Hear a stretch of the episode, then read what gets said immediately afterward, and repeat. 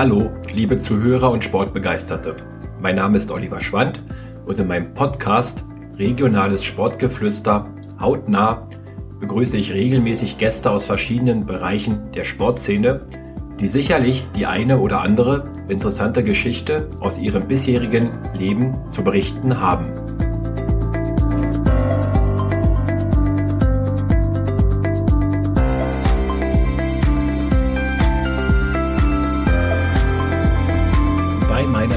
Podcast, der von Heizung Königs Wusterhausen, Ihr starker Partner rund um Heizungstechnik in KW und Umgebung, präsentiert wird, ist Karl Schreiber vom Tennisclub Grün-Weiß Königs Wusterhausen zu Gast.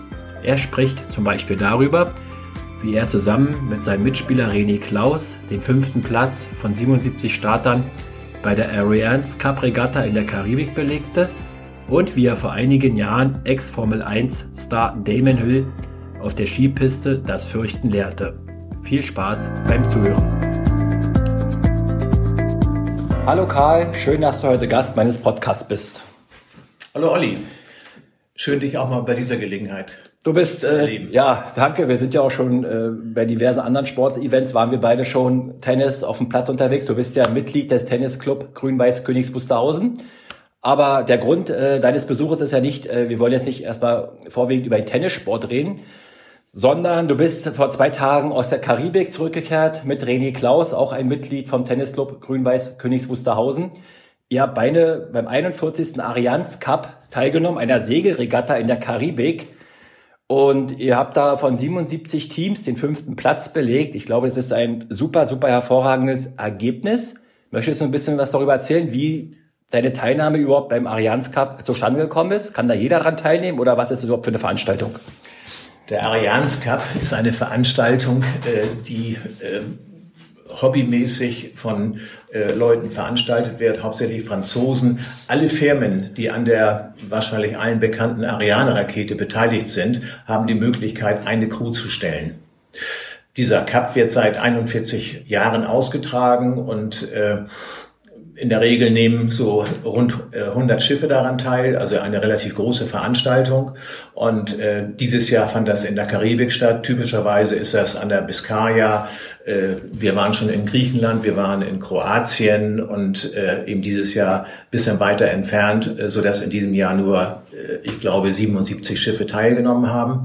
Und äh, seit zwei Jahren äh, wird der Cup ausgetragen, nicht mehr auf Einrumpfschiffen, wie es früher gewesen ist, sondern äh, Katamarane werden immer, äh, verbreiten sich immer mehr, so dass jetzt seit äh, zum zweiten Mal die Regatta mit Katamaranen gesegelt wurde.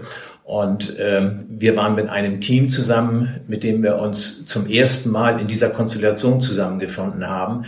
Wir sind alle zusammen äh, keine äh, sehr erfahrenen Segler, sondern wir hatten drei dabei, die auch einen Segelschein hatten, äh, aber keine wirklich große Regatta-Erfahrung, so dass unsere Ansprüche und wir beiden, René und ich, äh, vom, äh, vom Tennisclub sind eigentlich Mitsegler. Das heißt, wir sind auch keine Segelexperten, äh, so dass wir auch die Ansprüche an diese Veranstalter für uns selber sehr tief eingestuft haben. Also unser Ziel war zunächst mal, erstens nicht abzusaufen, nicht unterzugehen. Und das zweite Ziel war, wir wollten auf keinen Fall letzter werden. Wir sind also mit sehr äh, geringen Ansprüchen angetreten und auch das Team, was wir jetzt in diesem Jahr zum ersten Mal äh, neu zusammengestellt haben, äh, zum Teil kannten wir uns, zum Teil kannten wir uns nicht äh, mussten, musste sich erstmal finden. Das äh, gab dann auch einige heftige Auseinandersetzungen, äh, um die äh, entsprechenden Positionen am, äh, an Bord zu belegen und äh, zu bestimmen. Ähm, war natürlich auch einige dabei äh, mit ausgeprägten Persönlichkeiten. Und äh, das hat dann auch so zwei, drei, vier Tage gedauert, bis wir uns einigermaßen zusammengefunden haben und das Team entsprechend aufgestellt haben. Naja, und äh, es war natürlich auch äh, in der Karibik für mich, ich war zum ersten Mal in der Karibik, äh, ein vollkommen neues Erlebnis, die Kultur zu erleben. Wir haben das Schiff zunächst mal übernommen in St. Lucia, einer Nachbarinsel von Martinique. Ähm, wo kommt das Schiff her? Wird das Schiff vom Veranstalter gestellt oder gehört äh, jemandem von, von der Crew, dieses Schiff? Nein, äh, das Schiff wird äh, vom Veranstalter organisiert mhm. und ähm, das heißt, äh, man nimmt typischerweise keine eigenen Schiffe, sondern die werden gechartert. Und äh, um das nochmal deutlich zu machen, das ist eine reine private Veranstaltung teilnehmen dürfen. Firmen, die daran beteiligt sind, bezahlt wird das von den Crews entsprechend selber. Also es gibt kein Sponsoring äh, von der, äh, sagen wir, Ariane oder von der Industrie, sondern das ist eine reine Privatveranstaltung, wo mittlerweile auch entsprechend der äh, heute geltenden Compliance-Regeln jeder seinen Anteil trägt und die finanziellen Geschichten auf diese Art und Weise geregelt sind. Wie hoch war die Startgebühr für diese Regatta? Ich kann es gar nicht genau sagen. Also ich habe äh, insgesamt dafür Flug äh, haben wir jeweils selbst organisiert, mhm. 1070 Euro bezahlt. Für den, nur für den Flug? Nein, für die Veranstaltung. Okay, mit Hotel oder wie? Nee, wir haben die ganze Zeit über auf dem Schiff gelebt, also auch geschlafen. Äh, wir sind abends in die Häfen reingefahren. Mhm. Äh, natürlich äh, in der großen, mit der großen Anzahl der teilnehmenden Schiffe sind nicht alle in den Hafen gekommen, sondern wir haben dann auch in der Lagune oder wo auch immer wir in der Bucht gewesen sind, vor Anker gelegen, sind aber die ganze Zeit auf dem Schiff gewesen. Und die Organisation ist relativ komfortabel, finde ich. Man kriegt äh, als Besatzung jeden Morgen eine große Essenskiste, die vom Veranstalter organisiert wird, äh, so dass man sich um diese Sachen nicht kümmern braucht und äh, unter anderem auch ausreichend Bier und Rum. Rum gehört. Ich gerade sagen, Karibik, Rum, der gehört dazu, gehört, ja? Gehört dazu. ja. Und dann hatten wir natürlich auch einen guten Barmixer an Bord, der uns immer die schönsten Cocktails gemixt hat. Also die Stimmung war äh, ausgeprägt gut. Und äh, für mich war sehr erfreulich, die Kultur dort zu erleben, äh, als wir das Schiff zunächst mal abholten in San Lucia. San Lucia ein eigenständiger Staat. Äh, die Insel ist etwa 30 Kilometer lang, äh, also sind vollkommen autonom. Äh, die, Engl die Sprache ist äh, Englisch auf äh, San Lucia. 40 Seemeilen weiter, Martinique ist französischsprachig, gehört zu Frankreich und äh, auch zwei sehr unterschiedliche Kulturen. Auffällig war für mich, äh, dass die gesamte Atmosphäre, die gesamte Kultur, das Miteinander äh, ausgesprochen freundlich ist. Auf beiden Inseln grüßt sich jeder immer. Wenn man sich im Laden begegnet, wenn man sich auf der Straße begegnet, mhm. äh, grüßt man sich immer. Also eine sehr angenehme Atmosphäre. Äh, in, auf beiden Inseln äh, ist, denke ich, die, der Bevölkerungsanteil mit dunkler Hautfarbe etwa 95 Prozent. Und äh, es gibt da überhaupt keine Konflikte. Ich habe mich im Nachhinein mit einem Menschen in Martinique unterhalten, der auch gerade in Frankreich bei der Armee gedient hat und fragte ihn, äh, ob sich äh, die Menschen in Martinique auch wegen ihrer dunklen Hautfarbe als äh, zweitklassig empfinden. Und das hat er verneint und sagte, also auf Martinique fühlt man sich als Franzose und auch nicht als zweitklassiger Franzose, sondern man ist vollständig in das äh, Staatsgefüge von Frankreich integriert und äh, empfindet es auch so. Ins, insgesamt wart ihr sechs Personen auf dem Schiff? Ja. Welche Probleme gab es beim täglichen Ablauf? Alleine äh, sani äh, sanitäre Benutzung der Toiletten, Waschen, Schlafen, die Probleme waren einmal in der Konstellation, dass wir natürlich alles äh, ausgeprägte Persönlichkeiten waren mittlerweile. Äh, der Jüngste war Anfang 40, der Älteste war, ich glaube, 73. Und äh, da muss man sich erstmal zu, zusammenfinden und die Rollen finden. Und äh, unser Skipper, äh, Hilko, das ist kein Witz, es ist ein gebürtiger Ostfriese. Äh, und okay, die sind ja auch so eine Eigenart, ja, so aus Friesen. Genau, das heißt also auch die unterschiedlichen äh, Kulturen müssen sich zusammenfinden. Wie gesagt, das hat aber nach drei, vier Tagen sehr gut geklappt. Äh, dazu kam, dass wir denn, was ich eben schon mal sagte, unser Anspruch sehr gering gewesen ist und wir schon bei der ersten Regatta den 47. Platz belegt haben, was uns alle sehr gewundert hat und wir hatten auch keine Erklärung dafür, wie uns das passieren konnte. So positive Abschnitte. Das war absolut positiv. Das hat natürlich dann auch zur Integration der ganzen Besatzung beigetragen, was wir dann auch abends ausreichend äh, gefeiert und äh, begossen haben. Und äh, was ich unglaublich interessant fand, äh, ist auch die ganze Vogel- und Tierwelt. Also wir haben zweimal äh, einen Wal gesehen, äh, wir wurden von Delfinen begleitet, äh, Fregattvögel, äh, fliegende Fische in großer Anzahl. Ich hätte immer gedacht, wenn man Glück hat, sieht man mal einen fliegenden Fisch. Also fliegende Fische äh, sind in ja, erstaunlich großer Vielzahl zu sehen. Äh, vor Anker haben wir mehrfach äh, diese großen äh, Meeresschildkröten gesehen, mhm. die dann zum Atmen äh, an die Wasseroberfläche kommen, zum Teil äh, Meter zwanzig lang, also eine beeindruckende Natur. Das Klima kam mir nun nicht sehr entgegen. Also nachts hat man da Temperaturen äh, von 24, 25 Grad, so dass man auch auf dem Schiff äh, ohne äh, eine Decke zu benutzen schwitzt. Und das ist nicht so meine Welt, aber äh, das war nur ein, äh, ja, relativ unwichtig. Insgesamt hat Spaß gemacht. Kommen wir mal zur Regatta zurück. Ja. Äh, wie lang ist denn äh, so eine Regatta immer gewesen? Ihr seid am ersten Tag gestartet? Wir sind am ersten Tag gestartet. Die Regatta geht so, dass man äh, typischerweise verschiedene Kurse fährt. Also eine Regatta, Start und Ziel und äh, man hat dann Raumschutkurse. Äh, das heißt, man fährt äh, mit dem Wind und dann hat man auch wieder Kreuzkurse, wo man also hoch am Wind fährt und man muss versuchen, äh, gegen den Wind möglichst viel man sagt, Höhe zu gewinnen, also gegen den Wind anzufahren. Und das sind dann unterschiedliche Segelherausforderungen. Und äh, unser Schiff war erstaunlich schnell. Und wer sich ein bisschen mit dem Segeln auskennt, wir haben das Großsegel. Äh, und dazu kommt vorne, früher äh, hatte man äh, eine Fock und heute hat man die sogenannte Genua, äh, wobei die Genua äh, sehr viel größer ist, als früher die Focksegel gewesen sind. Und mein Eindruck ist äh, damals schon gewesen, äh, und das hat sich, glaube ich, auch bestätigt in unseren Wettfahrten, dass wir eine ausgesprochen gute Genua hatten. Das heißt, die Genua hat das Schiff gezogen und das Großsegel war auch dabei. Und äh, das, darauf führe ich auch unsere beste oder unsere gute Platzierung zurück äh, obwohl natürlich wir angetreten sind gegen eine Vielzahl von äh, Mannschaften und von Crews, äh, die Segel als ihr Haupthobby betreiben und sehr Regatta erfahren sind. Insbesondere die Franzosen sind ja auch ein sehr segelbegeistertes Volk und äh, sind auch meistens Austräger äh, dieser Veranstaltung und auch die Organisation nennt sich Oscar, ein Verein, der sich eben äh, auf die Fahnen geschrieben hat, dieses, äh, diesen Ariane Cup zu organisieren, ist eine rein französische äh, Veranstaltung. Ja, so waren wir wirklich überrascht, dass wir als äh, zusammengewürfeltes Team äh, so gut abgeschnitten haben im ersten Rennen. Ähm, umso mehr waren wir überrascht, als wir denn die zweite Regatta gefahren sind, äh, am Folgetag, dass wir schon auf Platz 17 gelandet sind, was wir dann auch überhaupt nicht mehr fassen konnten.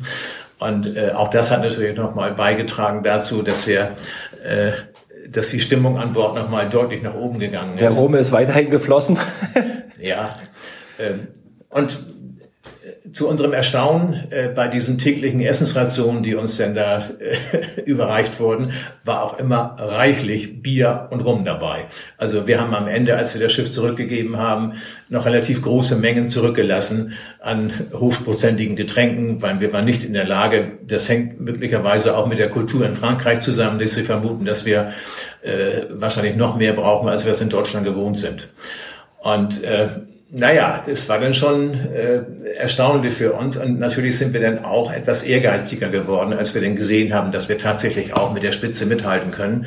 Und haben uns dann auch intensiv äh, mit der Segelstellung und mit den Kursen auseinandergesetzt. Und äh, das führte dann am Ende dazu, dass wir am äh, bei dem dritten Rennen äh, auf Platz 15 gelandet sind. Und das hat uns dann natürlich umso mehr erstaunt.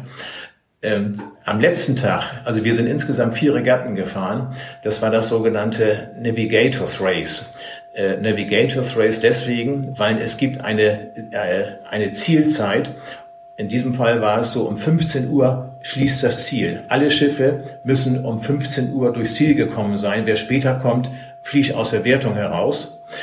Wann man startet an der, an der Startlinie, ist jedem selbst überlassen. Deswegen Navigators Race, das heißt, man kennt den Kurs vorher, man weiß, welche Strecken man fahren muss, man kann den Wind analysieren, man kann die äh, Meeresströmungen, die Wellen und so weiter analysieren.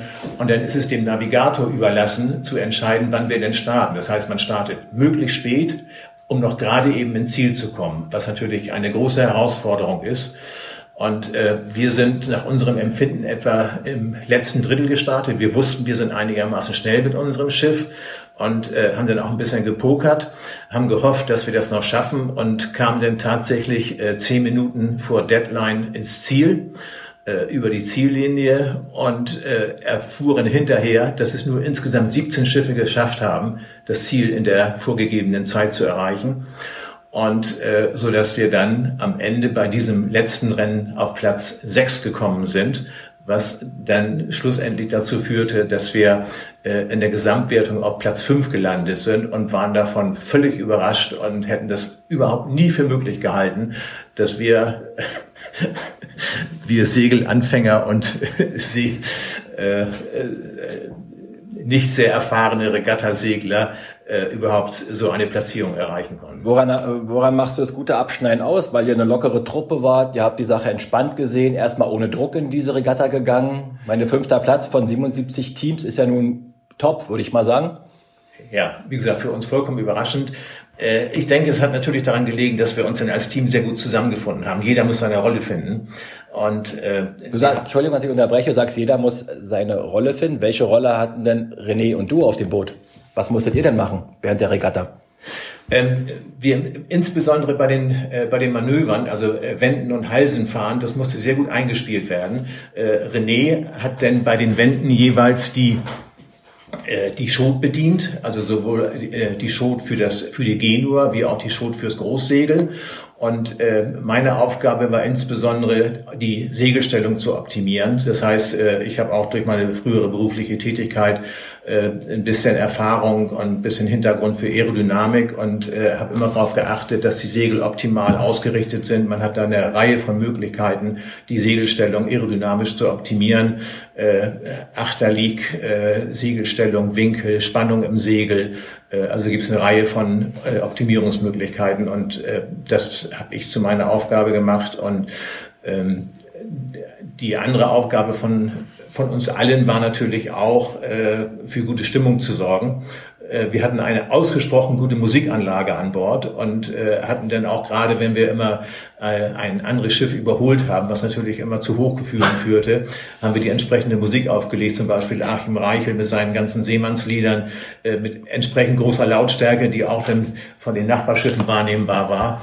Und äh, naja, es hat dann immer zwischendurch wirkliche Hochgefühle gegeben. Habt ihr die Gegner so ein bisschen verhöhnt auf dem Meer oder wie? Na, verhöhnt würde ich nicht sagen, aber wir haben uns natürlich schon gefreut. Und wie war die Reaktion der anderen Boote? Die Reaktion, naja. Kanone raus? nee, nee. Entspannt war einigermaßen, äh, dass es zu, es gab einmal eine Kollision, wir waren nicht beteiligt, wir haben es aber gesehen. Und äh, insgesamt war es während der ganzen Regatta so, äh, weil es natürlich auch auf dem Atlantik stattfand, wir hatten Platz genug.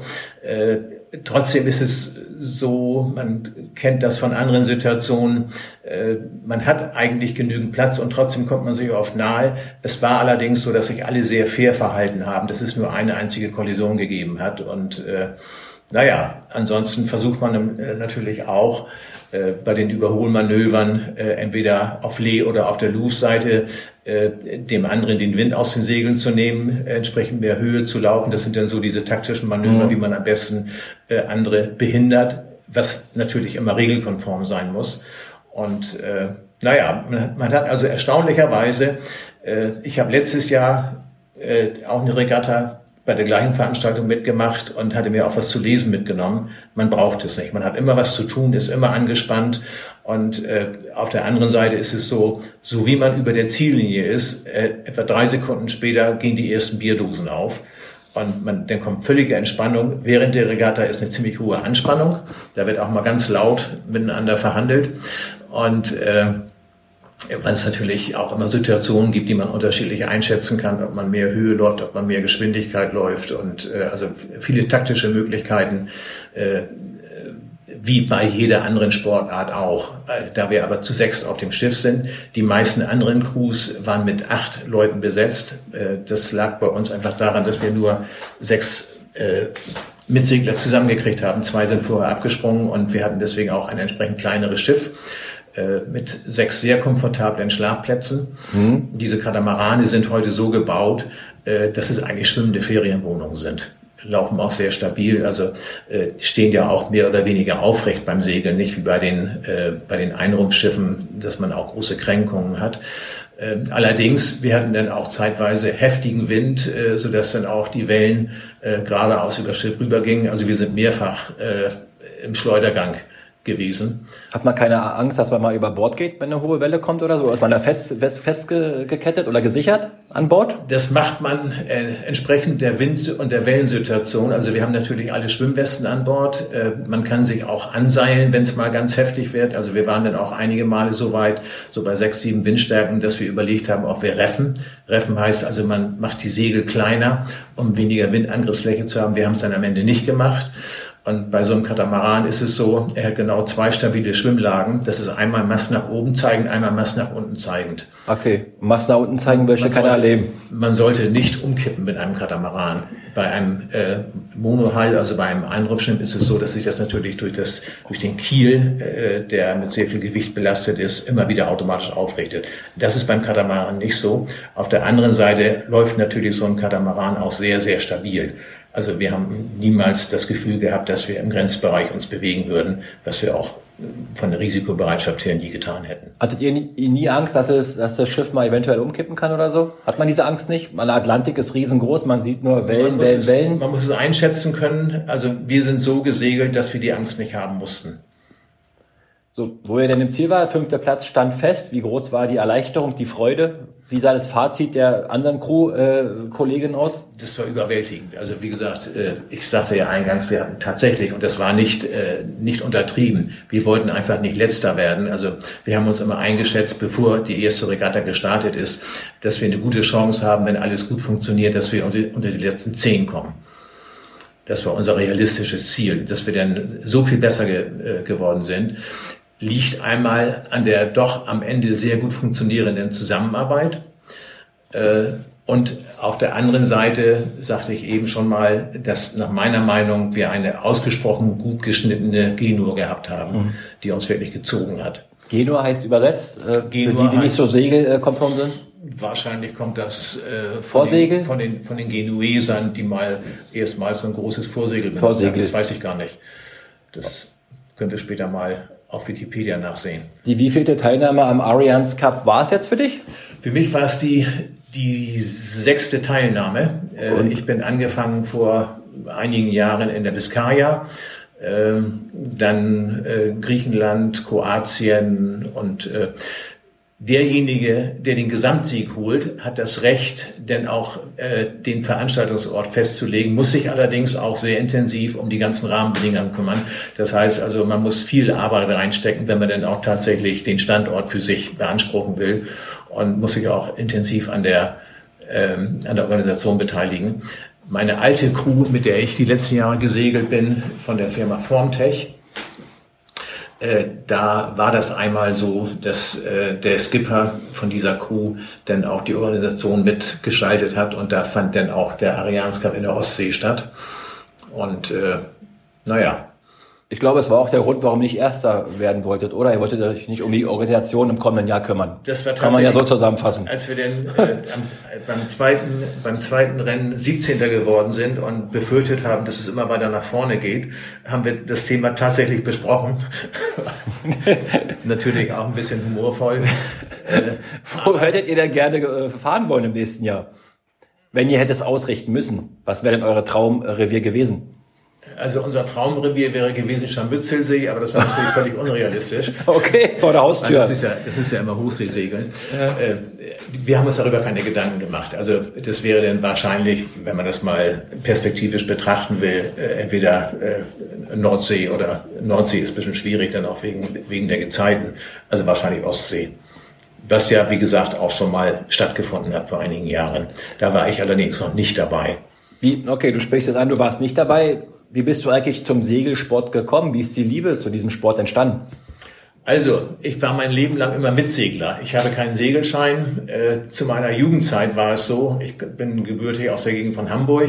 Meine beiden Cousins, äh, mit denen ich bis heute immer noch eine enge Freundschaft pflege, das waren äh, früher begeisterte Segler, sind es heute noch. Und da war ich immer der Vorschoter, also derjenige, der auf den Jollen vorne die Fock bedient und dann auch eben ausreitet, damit das Schiff gerade bleibt.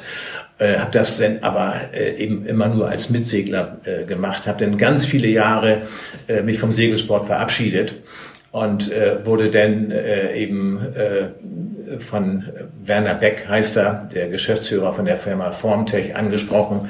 Wir haben uns geschäftlich kennengelernt, ob ich nicht mal Lust hätte mitzukommen und habe das in die ersten Jahre immer verneint, weil ich auch äh, noch sehr eng im Job eingebunden war und bin dann irgendwann mal dazu gestoßen. Das war, wie gesagt, das erste Rennen äh, in der Biskaya und das hat mich dann ziemlich begeistert. Damals hat mich begeistert äh, eben auch, äh, ich bin davon ausgegangen, wir segeln mal so ein bisschen und äh, habe dann hinterher, äh, als wir dann schon am, äh, in der Biskaya waren, erfahren, dass eben diese Crew schon zweimal den Gesamtsieg geholt hat. Ich da mich also einem Schiff befunden habe, das durchaus Siegesanspruch hat und äh, für mich war faszinierend äh, dieser Wechsel zwischen maximaler Anspannung während der Regatta, auch äh, durchaus laute Töne und äh, auch mal äh, ja starke Auseinandersetzung.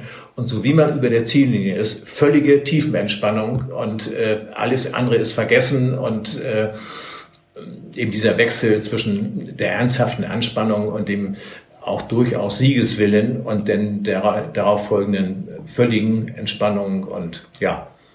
Du hast es angesprochen, du kommst aus der Hamburger Ecke, man hört es auch. Ähm, wie bist du, wo lebst du aber jetzt schon viele, viele Jahre in Mellensee, im ja. Dameland? Wie, wie bist du hier gelandet? Wie kam das, dass du hier dein neues Zuhause gefunden hast?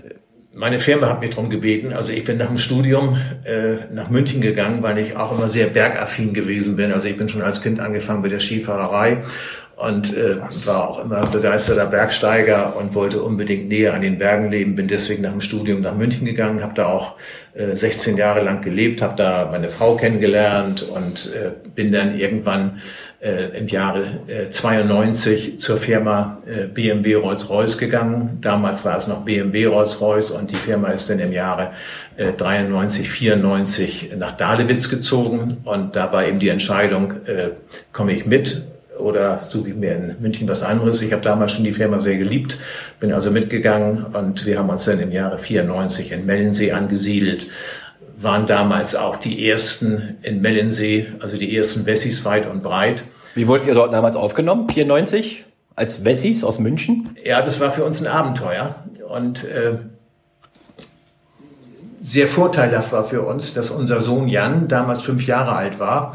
Äh, das heißt zunächst mal Kita und dann Schule. Und da lernt man natürlich sehr schnell auch äh, Leute kennen, andere Eltern. Und wir waren finde ich, sehr, sehr schnell integriert, weil auch dadurch, dass wir die Ersten aus dem Westen waren, waren wir natürlich auch so die Papageien im Ort. Jeder kannte uns und äh, haben uns dann auch versucht, sehr schnell äh, in der Gemeinde zu integrieren. Und das hat erstaunlich gut funktioniert. Also wir haben dann auch relativ schnell einen guten Freundeskreis gefunden und war für uns auch ein bisschen Abenteuer weil natürlich äh, Anfang der 90er Jahre die Kulturen noch sehr weit auseinander lagen und wir hatten so das Gefühl, dass wir äh, unsere 60er Jahre nochmal durchleben konnten. Wir sind dann auch viel zu Konzerten gegangen. Ich kann mich erinnern, wir sind häufig bei Keimzeit gewesen, äh, mit dem Rad hingefahren und große Probleme gehabt, auch mit dem Fahrrad wieder zurückzukommen. Also wir haben da viel Spaß gehabt die ersten Jahre und das ist eigentlich bis heute so geblieben. Also wir haben es nie bereut. Und äh, die meisten meiner Kollegen sind damals nach Berlin reingezogen oder äh, ja durchaus äh, Berlin näher. Und es waren nur wenige, die sich dann auch äh, so in den wir haben damals gesagt, wenn schon DDR, dann richtig. Aber ich glaube, Melden, sie hat sich gut entwickelt, ist schön in ja. der Natur, ist ruhig, ja, äh, ist ja, in der Nähe der Hauptstadt. Ja, ja, Autobahn, ja. also das ist eigentlich also ein schöner... Grund war, fand ich ganz interessant, äh, damals, wir kamen aus München, der Münchner S-Bahn-Ring, 60 Kilometer rundherum, alles mit S-Bahn zu erreichen. Äh, damals gab es noch die kleine Bahn äh, von Zossen bis nach ich denke, da äh, Luckenwalde rüber, Jüterburg. Jüterburg? Die ging bis Jüterburg und da waren wir uns sicher und das war durchaus ein entscheidendes Kriterium. Einmal wichtig war für uns, äh, in Mellensee gab es eine Schule, also eine Grundschule und äh, es gab einen Bahnanschluss und äh, wir waren uns sicher, äh, in der damaligen Euphorie, äh, die nicht nur bei uns euphorisch war, äh, wir waren uns sicher, dass innerhalb von ein, zwei Jahren wir eine S-Bahn haben würden in Mellensee. Stattdessen war es so, dass ein halbes Jahr später die Bahn stillgelegt wurde und wir Busbetrieb kriegten, was bis heute so geblieben ist. Also wir haben die, äh, die Schienen liegen noch, da ist ein äh, sehr intensiver Dresinenverkehr, aber natürlich für solche Dinge völlig ungeeignet. Und äh, Wir haben es auch damals gemacht, dass wir nicht nach Berlin reingezogen sind, äh, weil das wollten wir unserem kleinen, lieben Jungen nicht zumuten in diese große, böse Stadt, die damals natürlich noch eine völlig andere war als heute. Und nachdem er dann Abitur gemacht hat, da sagte er dann auch zu uns, also bloß weg aus diesem verschissenen Mellensee. Heute lebt er in Berlin. Okay, guck, gucken wir mal auf die 28 Jahre zurück. 28 Jahre Mellensee. Genau. Heimisch geworden? Sehnsucht nach München oder Hamburg? Oder? Absolut. Nee, ich bin heimisch geworden in, äh, in Mellensee schon seit vielen Jahren und äh, ja, habe äh, auch durch meine sportlichen Aktivitäten, durch meine, ich habe auch beruflich immer ein gutes Umfeld gehabt und äh, bin seit drei Jahren in, äh, in Rente, arbeite immer noch ein bisschen. Äh, aber ich habe viele Kontakte und äh, fühle mich in Mellensee schon seit langer Zeit eigentlich heimisch. Ich habe immer noch gute Kontakte in meine alte Heimat wo auch ein Großteil meiner Familie noch lebt und alte Freunde. Und ich habe auch noch gute freundschaftliche Beziehungen nach München und äh, habe mich aber trotzdem entschieden, auch nachdem ich in den Ruhestand gegangen bin, dass ich auf jeden Fall im Mähensee bleiben werde. Neben dem Segelsport hast du ja eine weitere sehr interessante Hobbys. Du bist leidenschaftlicher Golfspieler. Welches Handicap hast du? Ich habe momentan ein Handicap 20 und will unbedingt wieder etwas weiter runter. Also ich war mal bei 17 viele Jahre lang und äh, müsste einfach ein bisschen mehr spielen. Äh, da ich aber viele andere Dinge auch mache, kann ich mich auch nicht entscheiden, mich so komplett auf Golfspielen zu konzentrieren. Äh, Olli sagte das zu Beginn schon, äh, ich spiele noch in Königs Wusterhausen Tennis. Musstest schon viele Termine absagen, das weil du Golf spielen warst, jeden Mittwoch? Ja, allerdings musste ich auch schon viele Golfturniere absagen, weil ich Tennis spielen musste. Und äh, ich spiele auch momentan in zwei Mannschaften, einmal Ü65 und einmal Ü55. Bei TC Grün-Weiß in Königs Wusterhausen? Bei TC Grün-Weiß in Königs Wusterhausen. Ich glaube, den, Selbstverständlich. den Saisonstart schon verpasst durch die Karibikreise oder konntet ihr schon ein Punktspiel bestreiten? Wir haben schon ein Punktspiel gehabt mit Ü55. Äh, Ü65 musste ich leider das erste Punktspiel auslassen. Und äh, die haben leider ohne mich verloren. Ich bin mir nicht sicher, ob sie mit mir gewonnen hätten, weil letztes Jahr war es so, das, das einzige Mal, als ich bei Ü65 äh, aussetzen musste, haben sie gewonnen. Okay. Dann bleibt das Ergebnis sicherlich noch offen. Aber du hast es auch vorhin schon im Vorfeld angesprochen. Du bist nach München gezogen, äh, um teilweise Berg zu steigen, Ski, ja. Ski zu fahren. Ja. Sagt dir das Inferno-Rennen was?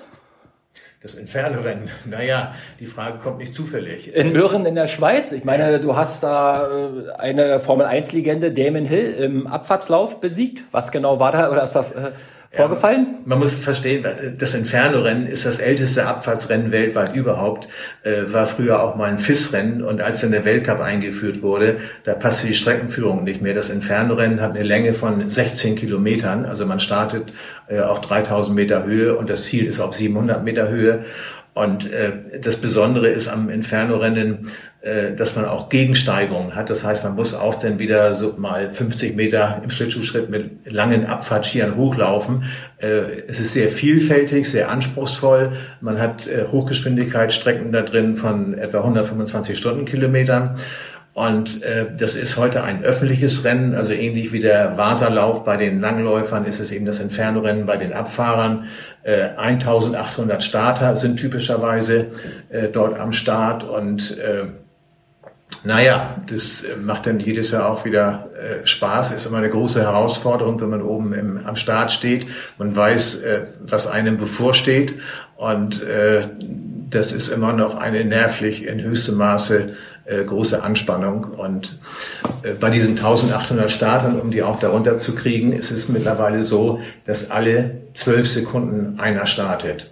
Äh, das heißt, man hat auch äh, quasi einen Kampf Mann gegen Mann äh, während der Abfahrt. Man hat lange, äh, lange Gleitstrecken da drin, also Ziehwege, äh, wo man dann auch durchaus mal so äh, ja, drei Kilometer weit äh, auf relativ flachen Ebenen fährt, wo man einfach dann tief in die Hocke gehen muss, um entsprechend hohe Geschwindigkeiten zu erreichen. Und äh, die besten Zeiten äh, sind äh, in der Gegend, da die Streckenführung nicht immer identisch ist. Äh, also auf der Originalstrecke mit diesen 16 Kilometern ist, glaube ich, die beste Zeit so etwa 15 äh, Minuten. Wenn man berücksichtigt, dass da eine Reihe von Gegensteigungen mhm. dabei sind, ist das eine ganz schön lange Strecke und es ist noch nie gelungen, außerhalb vom Rennen die gesamte Strecke durchzufahren, weil natürlich irgendwann äh, man das Gefühl bekommt, dass die Oberschenkel aus der Hose raus wollen. Mhm. Also eine unglaublich große Anspannung. Man braucht diesen Adrenalinschub, äh, um die lange Strecke überhaupt durchstehen zu können. Aber äh, auch in meinem fortgeschrittenen Alter ist es immer noch für mich eine sehr spannende Herausforderung. Du bist 68 im besten Sportleralter? Ja, im besten Sportler, Sportleralter. Ich fahre immer noch gerne sehr schnell und äh, bin mittlerweile der neuntälteste Starter. Äh, naja, und freue mich aufs nächste Jahr. Wie kam es zu dem Duell mit Damon Hill? Mit Damon Hill, das war kein Duell, sondern Damon Hill. Äh, es gibt verschiedene Altersklassen. Als ich damals anfing, im Jahre 82 mit dem Inferno-Rennen, äh, da gab es äh, die Herrenklasse, also Senioren. Und dann wurde Senioren 1 eingeführt, ab 35. Und wie das auch in anderen Sportarten so ist, die Teilnehmer werden immer älter, auch in hohem Alter oder in erhöhtem Alter ist man immer körperlich noch relativ fit. Das verbreitet sich immer mehr, so dass dann irgendwann auch die Ü50 eingeführt wurde, also eine neue Altersklasse, wann immer mehr Teilnehmer da waren, die auch schon das 50. Lebensjahr überschritten hatten. Und vor etwa 15 Jahren wurde dann die Gentleman-Klasse der Ü60 eingeführt. Ich bin mittlerweile Ü60 und äh, allein bei Ü60 sind etwa äh, sind etwa 200 Starter. Also mhm. schon erstaunlich viel. Das war vor 20 Jahren noch die große Ausnahme, dass überhaupt jemand startet, der, der über 50 oder über 60 gewesen ist. Also auch da sieht man, dass wir alle zusammen viel, viel länger fit bleiben oder uns länger fit halten können, wenn wir denn äh, uns einigermaßen gesund ernähren und verhalten und äh, unser Leben lang Sport treiben. Naja, und die Geschichte mit Damon Hill ist einfach, äh, das ist jetzt, ich glaube, vier oder fünf Jahre her. Äh, ich war damals dann eben entsprechend 65 Damon Hill zum ersten Mal beim Inferno-Rennen gestartet, äh, alter Formel-1-Fahrer. Und äh, ich fand es dann ganz interessant einfach, dass er damals genau 60 geworden ist, also noch einige Jahre jünger. Auch wenn man älter wird, ist man irgendwann wieder der Jüngste, eben genau dann, wenn man 60 wird. Mhm. Und äh, ich war dann immerhin 60, äh, 20 Sekunden schneller als Damon Hill, was mich natürlich sehr gefreut hat. Kam es danach noch zum Gespräch oder? Nee, kam oder es nicht. das Smalltalk, also nicht persönlich so kennengelernt? Nee, kam wir nicht. Ähm, Hintergrund ist, das Rennen wurde mal eingeführt äh, vom Kandahar Skiclub. Das ist ein englischer Skiclub. Schöne Geschichte, die ich mal eben erzähle, wenn du zu viel Zeit hast, Olli. Sehr schön. Äh, Kandahar ist eine bekannte Stadt in Afghanistan. Wie kommt jetzt der Name Kandahar? Viele kennen auch noch die Kandahar-Rennen in Garmisch, heißt immer noch Kandahar-Abfahrt. Ähm, in den, zu, äh, zu Beginn des äh, letzten Jahrhunderts, äh, da war es so, dass die Engländer, insbesondere englische Offiziere, äh, die sind damals angefangen, eben diesen Bergtourismus zu entwickeln und auch das Skifahren zu entwickeln. Und äh, haben dann an verschiedenen Orten in der Schweiz und in Österreich, zum Beispiel Garmisch-Partenkirchen gehört dazu, und äh, Arosa, Mürren, Wengen, äh, Kitzbühel und einige andere Orte, so sieben, acht Orte. Das waren so die Hauptdestinationen der Engländer damals. Und ähm, dann begab es sich, dass der Earl of Kandahar äh, diesen Kandahar Skiclub gegründet hat, irgendwann um 1900 herum. Und äh, der, äh, dieser Name Earl of Kandahar kam daher, dass er geadelt wurde, weil dieser Earl of Kandahar äh, eine Schlacht in der Stadt oder um die Stadt herum in Afghanistan gewonnen hatte und deswegen diesen Adelstitel bekam. Und dieser Earl of Kandahar hat, hat eben in England den Kandahar Skiclub, der heute noch existiert, gegründet. Und es nehmen eben immer noch sehr, sehr viele Engländer aus dem Kandahar Skiclub in Mürren beim Inferno-Rennen teil. Und äh, Damon Hill ist eben auch ein Teilnehmer von dem Kandahar Skiclub, äh, der eben äh, damals auch den ganzen Rennsport im Skibereich etabliert hat. Also auch Bobfahren wurde auch damals von den Engländern sozusagen erfunden und so auch verschiedene andere Sportarten. Der Slalom wurde von den Engländern erfunden und eben dieses Inferno-Rennen war das erste Abfahrtsrennen überhaupt, was auf der Welt gestartet wurde. Äh, in den ersten Jahren, es gibt natürlich viele Anekdoten aus den früheren Zeiten, war es so, man ging, es gab natürlich keine Lifte, man ging zu Fuß morgens auf den äh, äh auf das äh, 3000 Meter hohe Schildhorn und äh, dann gab es nur Start und Ziel Und man äh, unten beim Schlachter im Ort Lauterbrunnen, äh, da hat man dann die Zeit genommen. Und alle sind, alle zwölf Teilnehmer waren es damals, die dann diese zweieinhalbtausend Meter erstmal hochgestiegen sind äh, und dann gleichzeitig gestartet sind im Tiefschnee. Es gab natürlich überhaupt keine Pisten. Man musste mhm. sich während des Hochsteigens ansehen, wo man wieder runterfahren will. Und äh, es gab dann auch einen Verletzten und äh, ein Teilnehmer hat sich dann um den Verletzten gekümmert und äh, es kamen also nur zehn Teilnehmer äh, im, quasi Rennmodus unten an und äh, die Zeit weiß ich nicht mehr, kann man nachlesen. Äh, auf jeden Fall, das waren damals die Anfänge. Als ich damals angefangen bin, äh, am Inferno-Rennen teilzunehmen, sind wir auch noch auf äh, nicht präparierten Pisten gefahren. Auch damals gab es nur Start und Ziel und äh, wir fahren jedes Mal, also äh, wir sind so ein Freundeskreis, die jedes Jahr daran teilnehmen und äh, die Woche vorher, äh, vor dem Rennen, wird das, wurde damals dazu benutzt, äh, sich die optimale Streckenführung anzugucken. Also unpräparierte Piste, jeder konnte fahren, wo er wollte mhm. und es gab natürlich viele Möglichkeiten, ich habe es vorhin beim Segeln erzählt, äh, die Taktik, die Strategie, welchen Kurs man fährt, das war damals beim Skifahren auch noch so. Äh, dann gab es ein paar deutsche Teilnehmer, die sich verletzt haben. Äh, Eigenverantwortung finde ich ist immer ein gutes, eine gute Eigenschaft. Und diese beiden deutschen Teilnehmer haben dann den Veranstalter verklagt, weil die Piste nicht ausreichend gut präpariert war.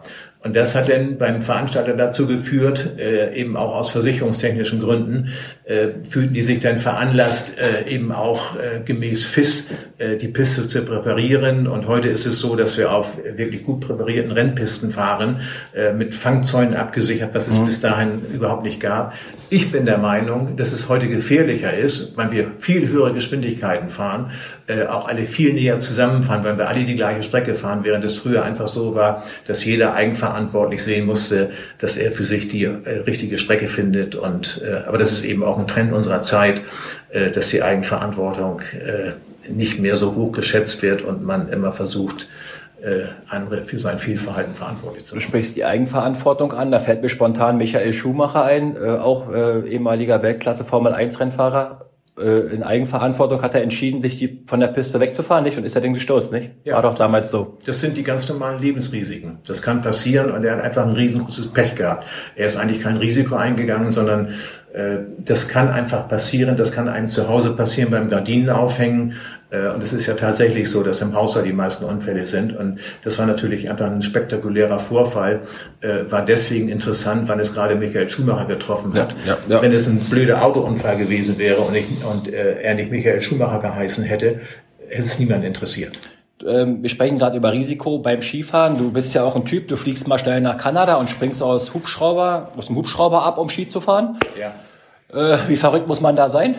Naja, das ist weniger verrückt, sondern es ist einfach äh, ein Hochgenuss, weil in Kanada fällt sehr viel Schnee und äh, dieses Heli-Skifahren in Kanada ist einfach so, dass man von einem Helikopter mit einem Führer dabei, weil man natürlich auch den Landeplatz vom Helikopter wiederfinden muss. Das ist sehr weitläufiges Gelände und äh, man wird auf Berge raufgeflogen, äh, die eben äh, die eben jungfräulich sind, also wo auch zum Teil noch keine einzige Spur drin ist. Ja, aber da weiß man doch auch nicht, wo man langfährt, weil man es gar nicht kennt, oder? Da haben wir einen Guide dabei ja? und äh, der und niemand darf den Guide überholen.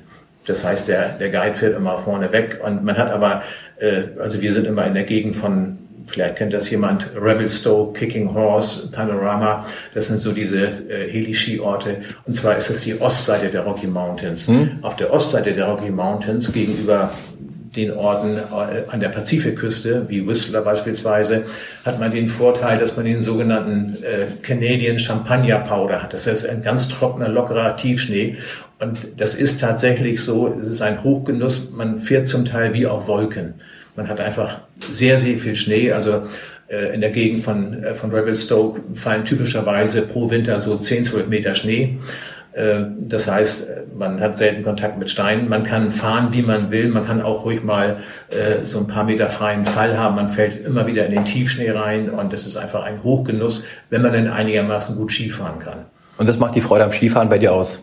Das ist ja, das ist einfach die Freiheit und das Gefühl. Und ich habe eben den Vergleich gebracht mit der Karibik. Das ist mir da viel zu warm. In Kanada, meine geringste Temperatur war mal 42 Grad minus. Da kann man kein Ski mehr fahren. Äh, da sind wir dann gerade noch äh, aus dem Hotel in den Bus reingekommen, um zum Flughafen zurückzufahren. Aber wir haben da typischerweise so Temperaturen, so äh, minus 10, minus 20 Grad. Das gefällt mir eigentlich ganz gut. Man kann sich gegen Kälte ganz gut schützen. Gegen Wärme ist es schwieriger. Hast du dich beim Skifahren schon mal ernster verletzt? Schon mehrfach, ja. Knochenbrüche, Beinbrüche, Armbrüche? Ich habe mir einmal äh, äh, drei, drei Wirbel gebrochen.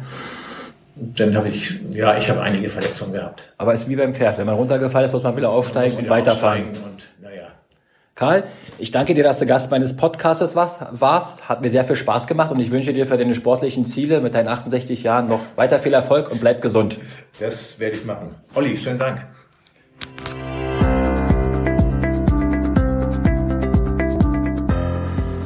Hat euch dieser Podcast gefallen? Dann lasst bitte ein Like da oder abonniert mich. Bis zum nächsten Mal. Euer Oliver Schwand.